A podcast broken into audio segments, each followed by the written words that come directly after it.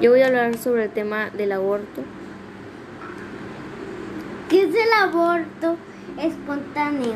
El aborto espontáneo es aquel que no es de forma intencionada, sino causa una serie de complicaciones en el feto o en la madre. Generalmente ocurre durante las 12 primeras semanas de gestación y no precisa de ningún tipo de intervención quirúrgica, pero a partir de la semana 20 pasa a denominarse muerte fetal. ¿Qué es la muerte fetal?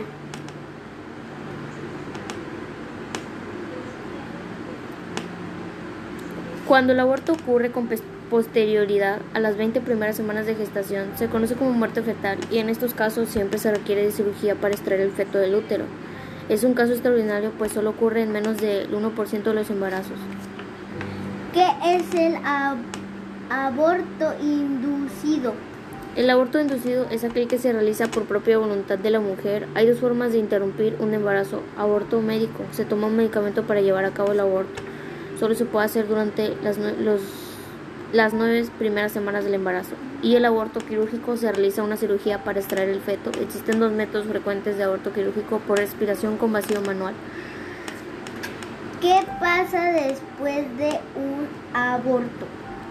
Una vez el aborto se ha llevado a cabo, se suele realizar un examen del útero, del útero adicionado para determinar si quedó si queda tejido fetal en el útero. También se estudia si los restos expulsados correspondían a un feto. ¿Cuáles son las ¿Cuáles son los riesgos de un aborto? El aborto es una de las intervenciones instrumentales más frecuentes en España. Su incidencia de complicaciones es baja cuando es realizada por profesionales capacitados para realizar esta intervención y con se realizar un correcto acompañamiento psicológico. ¿Con cuántas semanas de gestación se puede abortar? La legislación española contempla la interrupción del embarazo por libre voluntad de la gestante hasta la semana 14. Por otra parte, la norma permite el aborto provocado por patología fetal y por materna física y, psíquica hasta la semana.